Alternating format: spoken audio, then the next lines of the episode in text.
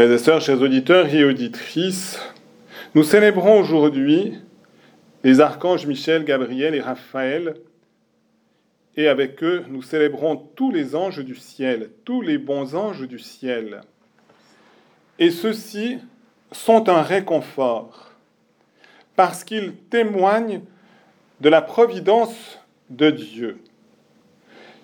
Mais tout d'abord, reconnaissons que Dieu n'a pas besoin des anges pour exercer sa providence.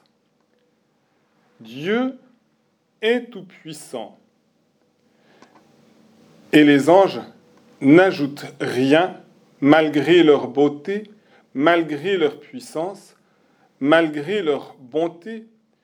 Eh bien, les anges n'ajoutent rien au mystère de Dieu, qui est lui-même beauté infinie bonté absolue, puissance totale.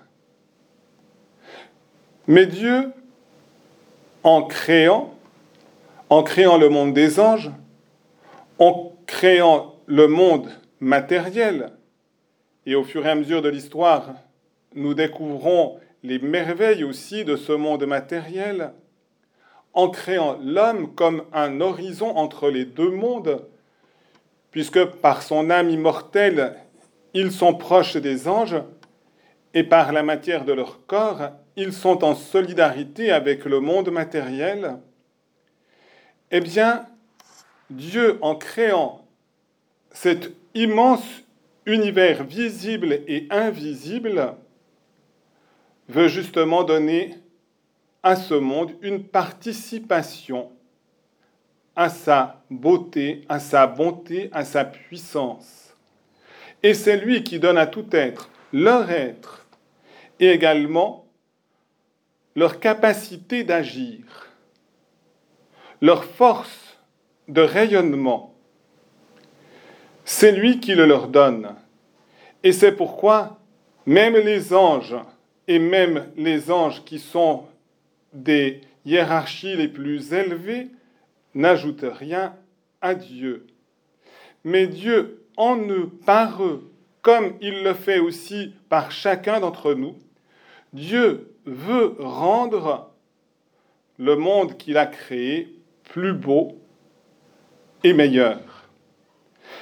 Et c'est la raison pour laquelle il veut aussi cette solidarité, ou en prenant le terme théologique le meilleur, cette communion des saints entre les anges et nous, entre le monde invisible et le monde visible.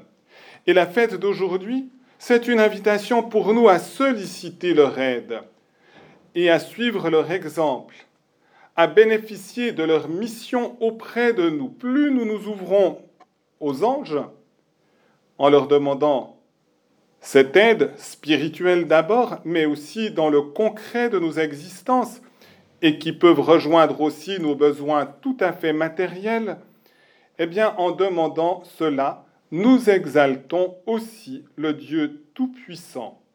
C'est la volonté de Dieu que nous puissions être en communion avec eux. Et les anges contemplent éternellement le visage de Dieu Trinité. C'est donc une invitation pour nous à contempler aussi ce même visage, à se ménager des temps de silence intérieur, à ne pas nous laisser envahir par l'agitation du monde pour pouvoir vaquer à cette contemplation du mystère de Dieu et à laisser de notre cœur monter une louange à Dieu les anges sont envoyés en mission. C'est aussi une invitation à notre mission propre d'homme dans ce monde. Et cette mission, c'est d'être d'abord disciple de son Fils. Et en étant disciple, de devenir aussi des apôtres, des envoyés, des anges pour les autres. Pour que par le témoignage de toute notre vie, pensée, parole, acte, eh bien, ceux que nous rencontrons, et même ceux qui, dans la communion des saints, même à une grande distance, peuvent bénéficier de notre prière, eh bien, puissent aussi être conduits à cette même contemplation du mystère de Dieu et à devenir eux-mêmes des missionnaires de la bonne nouvelle de Jésus, qui veut rejoindre tous les cœurs et qui, en lui, veut justement nous conduire dans le mystère du Père parce qu'il nous communique la puissance de son esprit. Les anges sont donc là aussi pour nous apprendre ce témoignage de toute la vie. Et en effet, s'ils ne cessent jamais de contempler Dieu, même lorsqu'ils agissent, eh bien, ils nous apprennent plus modestement, plus humblement d'une certaine manière, à rester aussi attentifs au mystère de Dieu, tout en témoignant justement de la bonne nouvelle.